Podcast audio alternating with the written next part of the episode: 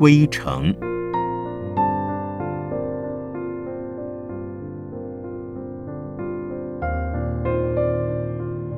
圣严法师著。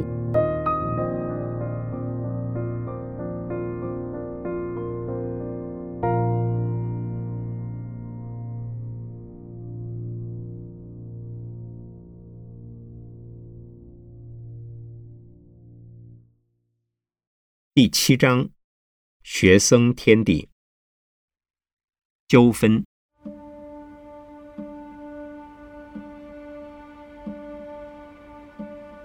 静安寺是上海唯一最古老的寺院，建自三国的孙吴，千余年来成为上海的一大名胜古迹。但以历代兴革战乱，寺中的古迹遗留已不复见。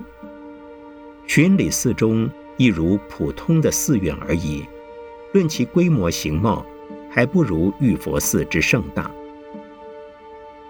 唯据至圣流传，静安寺向为十方丛林，去至太平天国的弘扬之乱，寺内僧众兴散，遂为一辈流俗僧徒聚而改为子孙寺庙。但自民国四年以后。静安寺的权属问题便又开始了纷争的局面。现揭露中国佛教会上海市分会于民国三十六年六月十二日所发表的《上海静安寺十方丛林改制之经过》一文如后：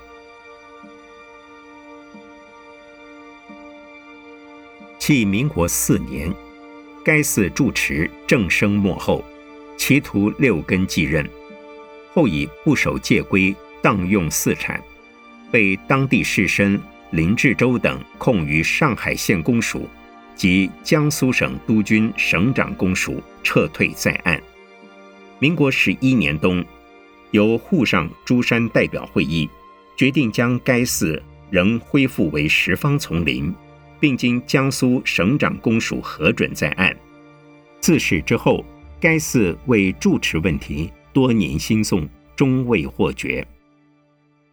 民国二十二年十二月十四日，上海市政府吴市长铁城，鉴于该寺制度纠纷未决，影响社会至大，遂以第七九九四号训令上海市佛教会，略云：该寺本为十方丛林，并已于民国十一年恢复十方制度在案，自应予以维持。永定该寺为十方丛林，训由上海市佛教会召集上海诸山代表，公举道恨高尚之僧为该寺住持。民国二十三年一月二十三日下午三点，召集本市诸山会议，公举静安寺住持，当场票选元英法师为静安住持。元英法师再三谦辞。以寺纠纷日久，不欲贸然入寺。至民国三十六年三月二十四日，是由当时住持六根徒孙得悟函请律师致函佛教会，自愿将该寺改为十方丛林。佛教会以改制选贤之举，既出于该寺住持得悟及全体僧众之请求，附有市政府法令之根据。源于三十六年三月二十九日，在该寺召集诸山长老、护法居士及静安寺全体僧众举行会议，一致决定该寺改为永久十方丛林，以息争端，并公推持松法师为改制之首任住持。从上路文字之中。我们可以对静安寺的纠纷得一概念了，但是这是公文，在公文的背后尚有着大文章哩。我是在民国三十六年春季到静安寺的，静安寺的纠纷却是由来已久，尤其从抗战末期而至胜利之后的数年之中，闹得最为激烈。我当时的年纪小，未到静安寺之前，静安寺的新闻虽然经常劲报，我却很少留心。去了静安寺，除了忙功课，对于常住的纠纷，我也很少注意。要我们开会、签字、举手等等，一切均听招呼。其中玩的什么把戏，从来不加过问。其实我去静安寺，静安寺的纠纷已近尾声了。对于静安寺的整顿，最大的功臣是密迦与德悟两位法师。德悟原是静安寺子孙派的子孙，他能把静安寺改成十方道场，并请密迦协助西义改革。现在台湾的妙然法师就是德悟在泰州光孝寺的同学，所以也被请到上海办佛学院。静安学院的开发元勋便是他们三位，其中以密家的功劳最大。密家极富想象力，也极有做事的魄力，不为学院的规模，几乎是完全出于他的策划而来，也把充满了迷信色彩的许多神像全部遣了单。可惜德物与密家因为西义改革。并为附近四产地皮的问题得罪了许多人，终于被人以汉奸和尚的罪名告下了狱。其实，像他们两人也够上汉奸的罪名，上海市民中的汉奸那就太多了。在敌魏时代的抗战其中，为了事务的整顿而想不跟魏政府的军政机构有所接触，那是可能的事吗？只怪他们有了给人家抓住了的把柄，又有什么话说呢？当德务与密家入狱之后，便请白胜法师代理了静安寺的寺政。直到民国三十六年三月二十九日的上午，德务与密家的官司定验了，静安寺才由白胜法师的维护与计划之下，以闪电式的方法，请持松法师进了山。当了首任的十方制的静安寺住持，子孙派棋差一着，败北而去。持松法师是白胜法师湖北省同乡，他也是中国近代留日学僧中最早而比较有成就的一位东密上师。他喜欢穿白色的衣服，曾到寺内来修过几次密法。也许因他年纪大了，身体也很衰弱的缘故，或者是由于专心修持的理由，所以他仅担任了住持的名义，一年之中难得来寺看我们一两次。静安寺的一切事务仍由白胜法师全权代理，因此我们学生对于监院的印象比对住持更加亲切。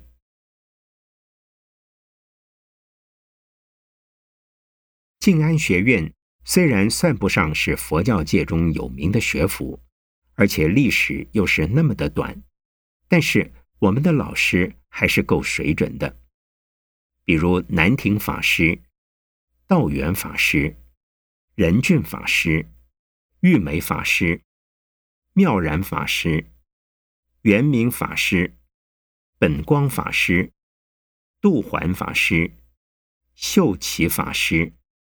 林子清居士，以及几位大学的教授和毕业生。至于来训话的、客串的名法师，那就更多了，比如太虚大师、法行法师、能海法师、雪松法师、潍坊法师、天慧法师、吕秋义居士等等。至于天天跟我们一起生活的监学兼维挪守成法师，那是更不用说了。除了上课的时间之外，都是属于他管我们的时间。我们最最欢迎他的时间，是他捧了钞票上堂点名发单银。他当维挪，佛事开牌是他的执掌，因此也有同学不高兴他，为什么？因为他们只会占空班和拍哈子，单银太少。有一次，一个同学侮辱我，被监学知道了，反而赏了我两记耳光，真有意思。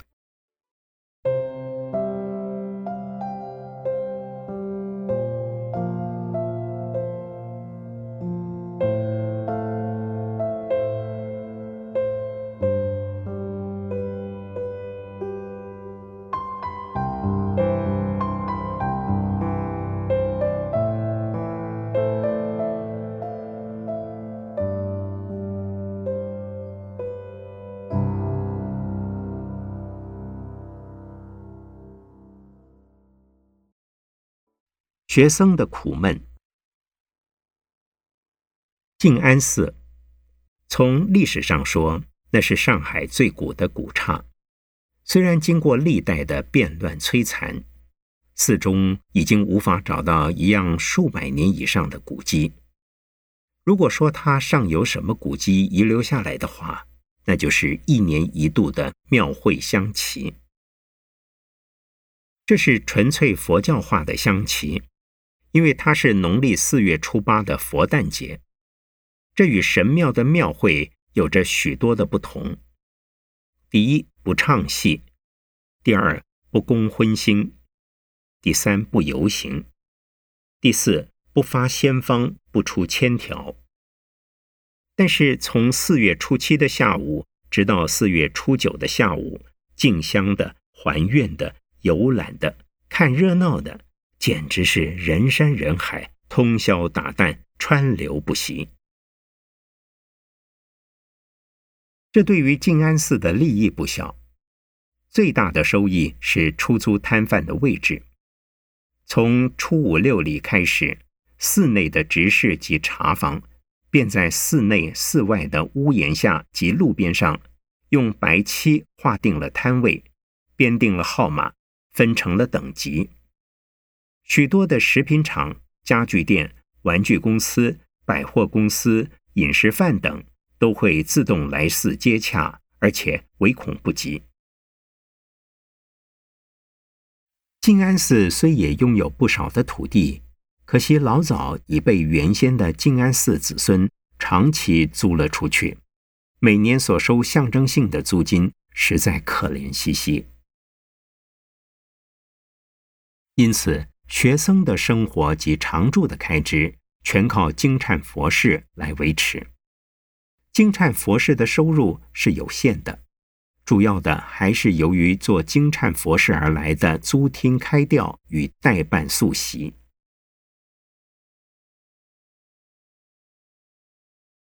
静安寺除了执事教师与茶房之外，只有学僧。学僧是学僧。但也是做经忏的轻重，不过时间安排的很好。学僧每天有两支香的行持，不论有没有佛事，不论开不开牌，大家一律参加。每天一律拜两支香的大悲忏，有一堂佛事，就有一堂人去灵前早晚回向两次，中午上供一次。若有二堂、三堂至翻堂。也是这么多人拜这么多忏，维诺开牌是轮着来的。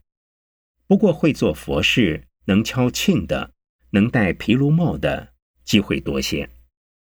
晚上自修课，如果有咽口，便放弃自修而去放咽口。凡做佛事、开到牌的都有单银，只是单子很低。比如我是比较会做佛事的学生。除了不能做正师时，样样都可以。收入单银亦可列为二三等。但我记得每月发一次单银，只能买到三四条的固本牌肥皂。想买一部辞海，要积蓄好几个月；要添一件长衫，几乎要等上半年。上海佛事一般的单子低。我们学生则更低，因为我们是以求学为主，学院的一切开支全由佛事中来。学院的教职员则不发薪水，而以拆分小账为报酬。佛事多，素喜多，小账也多，否则便少。这一制度似乎只有当时的上海才能行得通。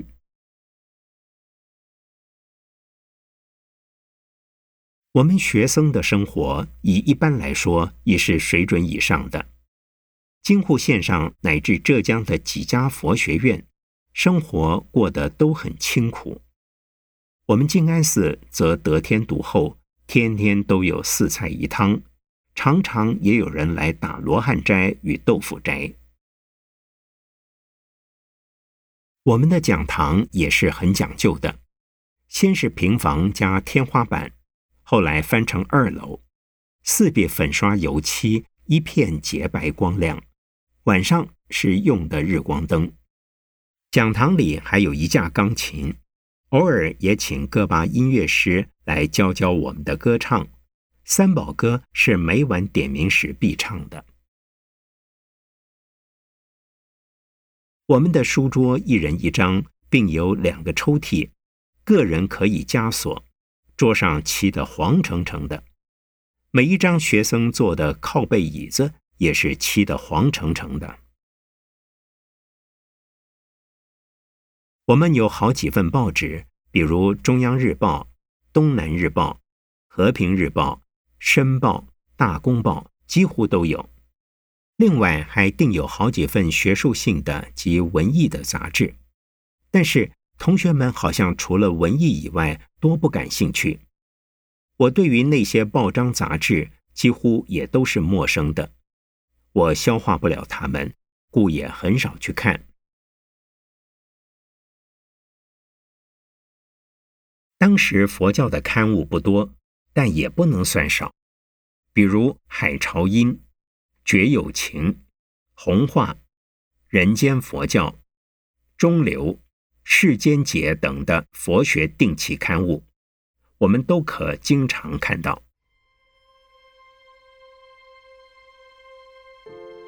到了民国三十六年下半年以后，我们静安寺的学僧也创办了一个刊物。定名为《学僧天地》，筹备将近半年，到民国三十七年元月才创刊发行。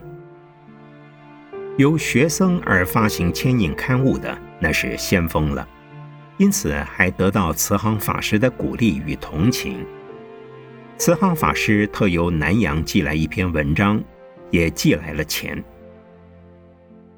其实，如果不是我们学生做经忏，由同学组织，也由同学出钱，刊物是出不来的。不过白胜法师的支持很多，常驻上也有补助。学僧天地一共只出了六期。民国三十七年七月，第一届学僧毕业之后便终止了。本来是月刊，但是第五号出版之后。一直拖到十一月才把第六期印出，算是寿终正寝。前面说过，我是一个蹩脚生，但在学生天地的六期之中，竟也发表了三篇短文。在我们发行学生天地的期间，玉佛寺的上海佛学院也发行了油印本的《新僧半月刊》。原为焦山佛学院的同学洪度、星云及主云等，也发行了油印本的《怒涛月刊》。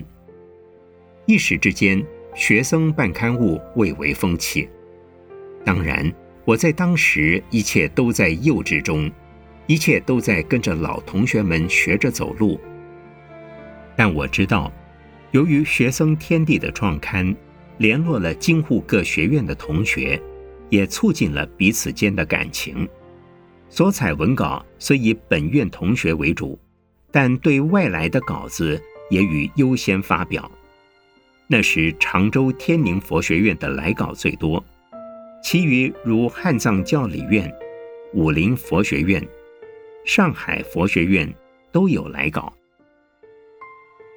可惜后因币制贬值。物价暴涨，又加上人事的更动，这份刊物便夭折了。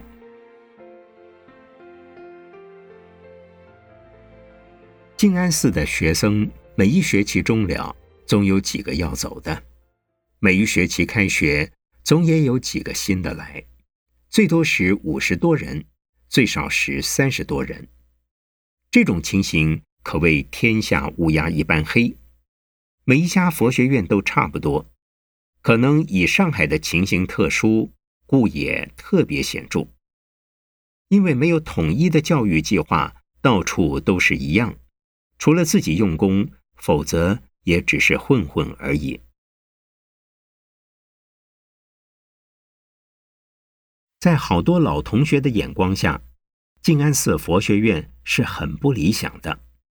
位于市区中心，每天又有佛事，生活很不宁静，更谈不上如律的规范。因为要做佛事。管理再严也是严不起来，所以我有几位已经来台的老同学，他们去的很晚，也住得很短，所以很少提到曾在静安寺读过书的。但在我这个福薄的人来说，对于静安寺的生活却是念念不忘。我能有今天这样的因缘与些微不足道的一点成就，乃是由于静安寺的播种而来。我进静安寺，密家已经入狱。据先去的同学告诉我，密家对于学生是非常爱护的。常住的经济虽很困难，但总一切为学生的生活着想。佛学院的基础完全是他打下的，讲堂桌椅都是他做的。他还为学生每人发了一条毛巾毯子，用来整洁内务。我去虽晚，但也分到一条，原因是只能在院使用，出院则缴还监学。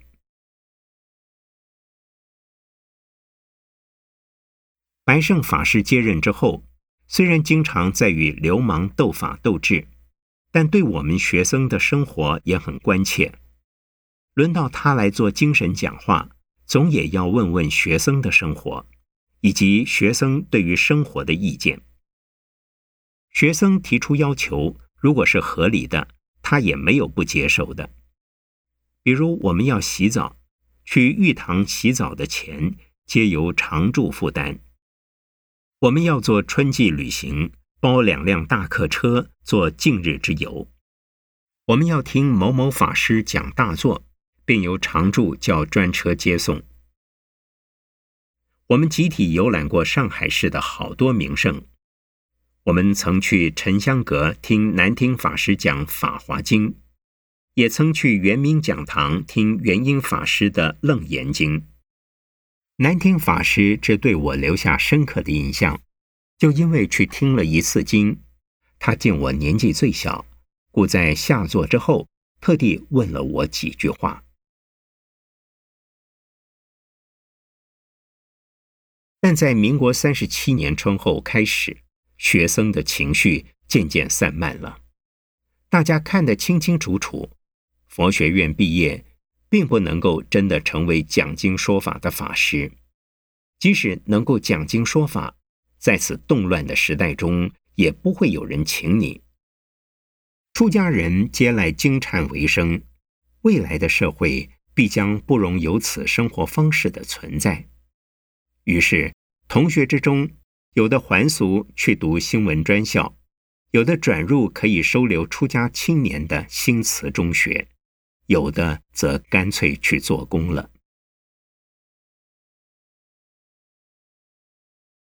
人心非常苦闷，学生的心更苦闷，以致在举行毕业典礼中，有一个同学拿到最后一张毕业证书时，竟当场撕毁。到第二天。就卷起行李去当兵了。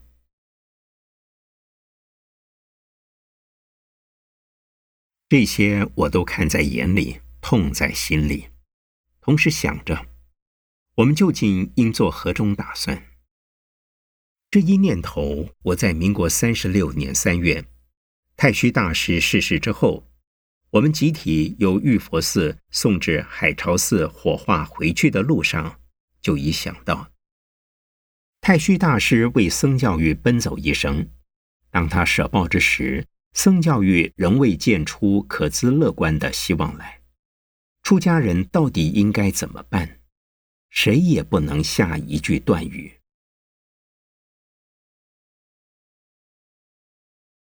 民国三十七年七月，首届学僧毕业之后，多半学僧仍然无处可去。院方便举行了一次甄别考试，分成两班。我也很奇怪的，竟然考取了研究班。有几个老学生却仍留在普通班。研究班一共只有十多个学生，分班上课一个学期之后，已是民国三十八年开始了。昏天黑地的大动乱也开始了，教的人没有心教。听的人也没有心听，老师与学生来的来，走的走，一切失去了常态，也就无所谓分班不分班了。同时，学生也很少上课了，大家都在为着即将来临的战火担心。其实，我们到了民国三十七年下半年。生活情形就变了，好像都在做着应变的工作和准备。好几个佛学院关了门，好几处的学生也到了静安寺。比如成如、维慈、妙峰、鲁瑜等同学，都是后来从武陵佛学院去的。了中则去得更迟。学生除了象征性的上几堂课，有佛事的做佛事，没佛事的为了应变，便学习手工艺，把原先的教务处改成了工作场。常住买了十几架手摇织袜机，请了一个织袜匠，专教学生织袜子。可惜我对学织袜子尚未学出师来，便离开了大陆。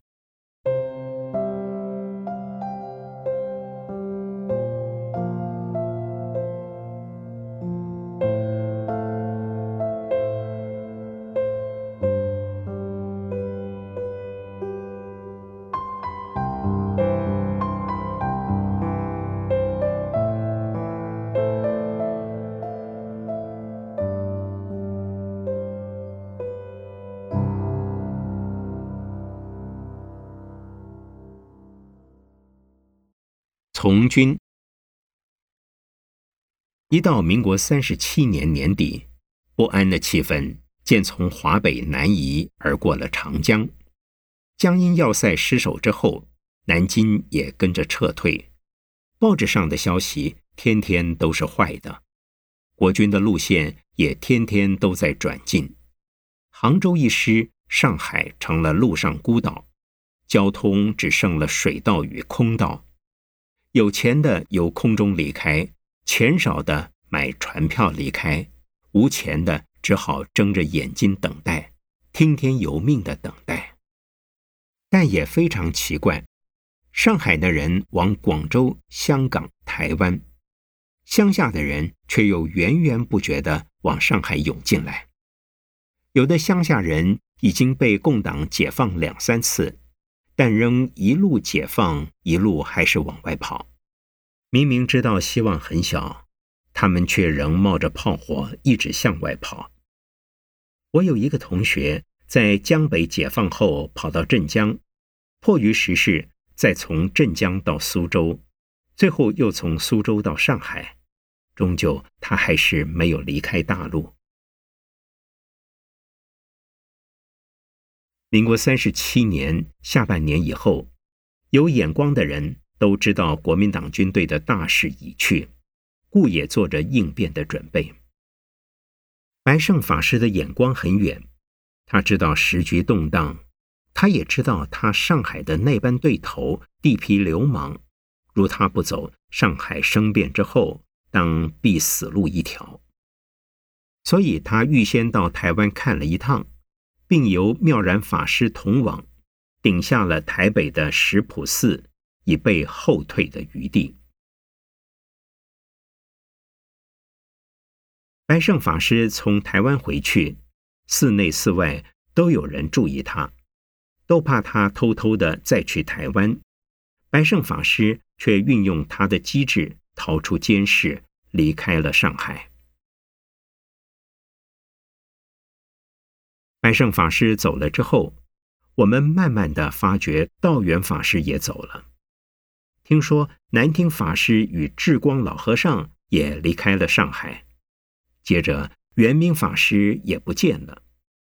监学守成法师也和他的高徒鲁瑜以及几位年纪稍长的同学都走了，有的乘船，有的乘飞机。最早走的搭火车，先到广州，再去香港。到香港，有的还了俗，有的因为无处容身，干脆上了基督教的道风山。在学院中，群龙无首，佛事清淡，收入不敷开支。找到持松法师，由持松法师的一位皈依弟子每日送来一块大头，作为大众的菜金。学僧不上课，早晚殿堂也自由。好几个执事均由学僧中提拔担任。每闻铃声，并非上课，而皆是开会。开会的结果。总是一致的谴责白胜法师，说他把静安寺学僧的血汗钱拿到台湾去了，而把我们丢下不管了。骂得最多的是本光法师，召集开会次数最多的也是本光法师。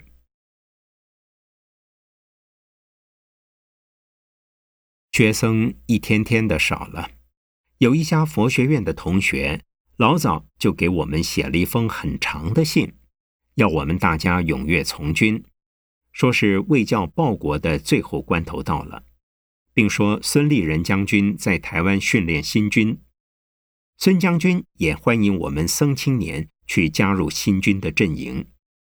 我们把那封信贴在布告栏里，大家围着看，大家也都在犹豫。此时静安寺内。也驻有联勤总部的一个补给单位，而且都是些军官。他们倒给我们泄气的说：“当兵有啥好处？我们当了数十年，要想不当还没有办法嘞。”再说，静安寺自民国三十七年下半年开始，被一个团管区司令部借住，故也经常驻有一批一批的新兵，是抓来的，是抽来的。是卖壮丁来的，他们那么苦，那么惨，行动没有自由，连解小便都要喊报告，都要由班长用步枪装上刺刀压着进厕所。吃的饭米糙的像麦子，他们还要抢才能吃个饱，穿得破烂不堪，像是一群叫花子，这使我们不寒而栗。但在静安寺的大门口挂着好多台湾新军的生活照片，同时也在招收青年志愿军。台湾新军从生活照片上看，的确生龙活虎，朝气蓬勃。可是我们没有一个报名的，一则大家还在观望，二则和尚当兵总觉不是办法。守城法师一向对我很好，在静安寺。他很爱护我，所以还有同学造我的谣，说我拜了守城法师做干师傅，真开玩笑。但他来到台湾之后，还给我写了两封信，要我也来台湾，并愿代我办理入境手续。故我也寄了一组照片给他，至今他还保留着。但我无钱，奈何怎得买票上船？那时到台湾的船票，每张已卖到二十五个大头，我连做梦也找不到这笔款子的。我在静安寺做佛事的几个单银，多半上了旧书摊，我的财产仅是两箱子书，这些当做废纸拍卖，人家也嫌没有地方来堆嘞。再回护溪的小庙。向我师公与曾师祖开口，他们却说：“这个年头往哪里逃也是一样的。如果静安寺解散了，你可以回来住。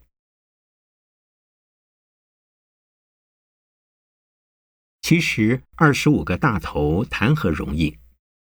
这时的上海，大家都在准备应变，除了死人，殡仪馆可能尚有唐把佛事，其余的人谁还有心思做佛事超度亡灵呢？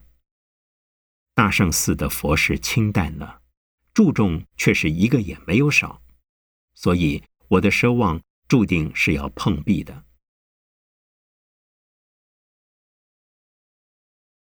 但是在政府方面的决心还是很坚定，大声疾呼的喊着“保卫大上海”的口号，报纸上、电台上、街头巷尾的墙壁上、电杆上，乃至公共汽车上。电车上、三轮车上、黄包车上，也都贴了类似的标语。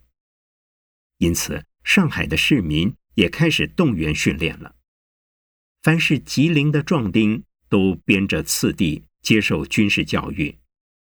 我们静安寺的学生，论年龄，个个都有接受这项军事教育的资格。因此，第一批五个人，我就是其中之一。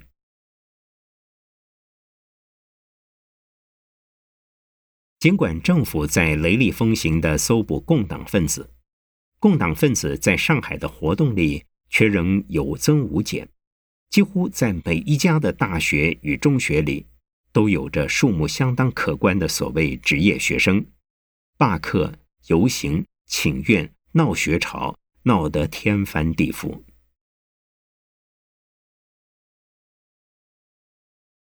时局已紧得不能再紧了。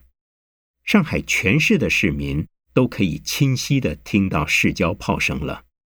上海全市的六百万市民都被即将来临的战祸惊得无以自主了。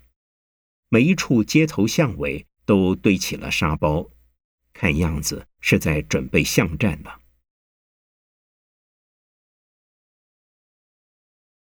我们的同学之中已有几个人在招兵站报了名。脱下了僧装，住在四明路大通路口的楠木仓库。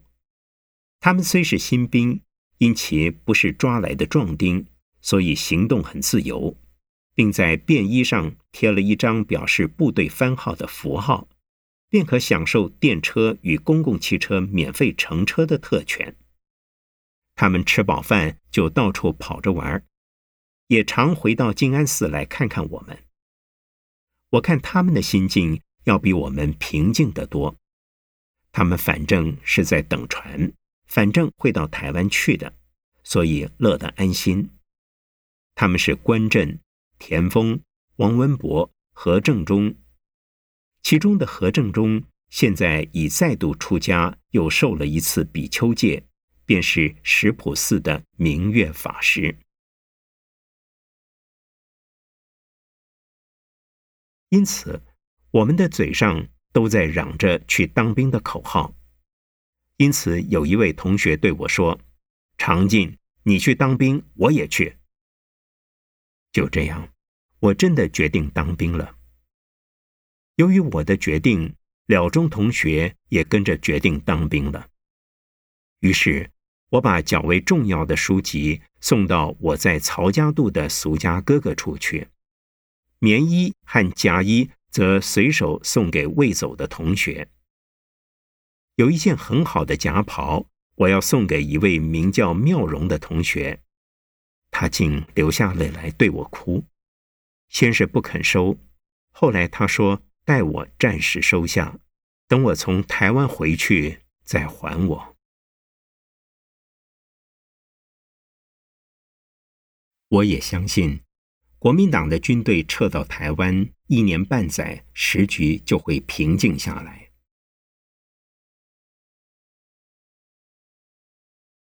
那是民国三十八年五月十五日的下午，我与另外几个同学向尚在静安寺留守的秀奇法师、本光法师、林子清居士告了假。本光法师曾在金陵大学教过书。他对我很有好感，因为听他的课在同学之中，我的笔记是做的最完整的一个，所以我有依依之情。但他终于说了两句话：“以你求学的精神去做你要做的事，你会成功的。你既要走，其他的话我就不必说了。”林子清居士就是曾来台南传戒当教授阿舍离的慧云法师，他可能是我们学院老师之中学问最好的一位了。他的国文、外文、佛学、文学都有很高的造诣。他的人品好，风度好，学问好，他给我的印象非常深刻。当我向他告假的时候，他是一脸的苦笑。台湾对于他并不陌生，在日治时代，他到台湾曾被日本军阀当作中国的间谍下过牢。他仰起头想了一想，才对我说：“在大时代的红炉里，愿你断得更加坚强。”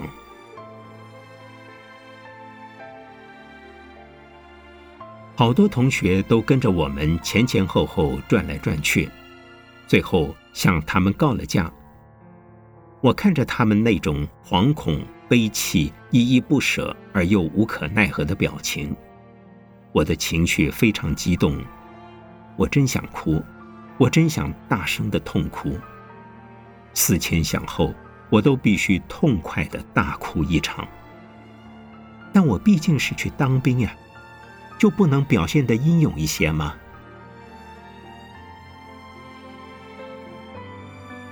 然而，当我乘着三轮车，带着一卷极其简单的行李，出了静安寺的大门，回头再看看我那生活了两年半的学生天地，发现好几个同学还在向我们连连的摇手时，我的眼泪再怎么也忍不住了。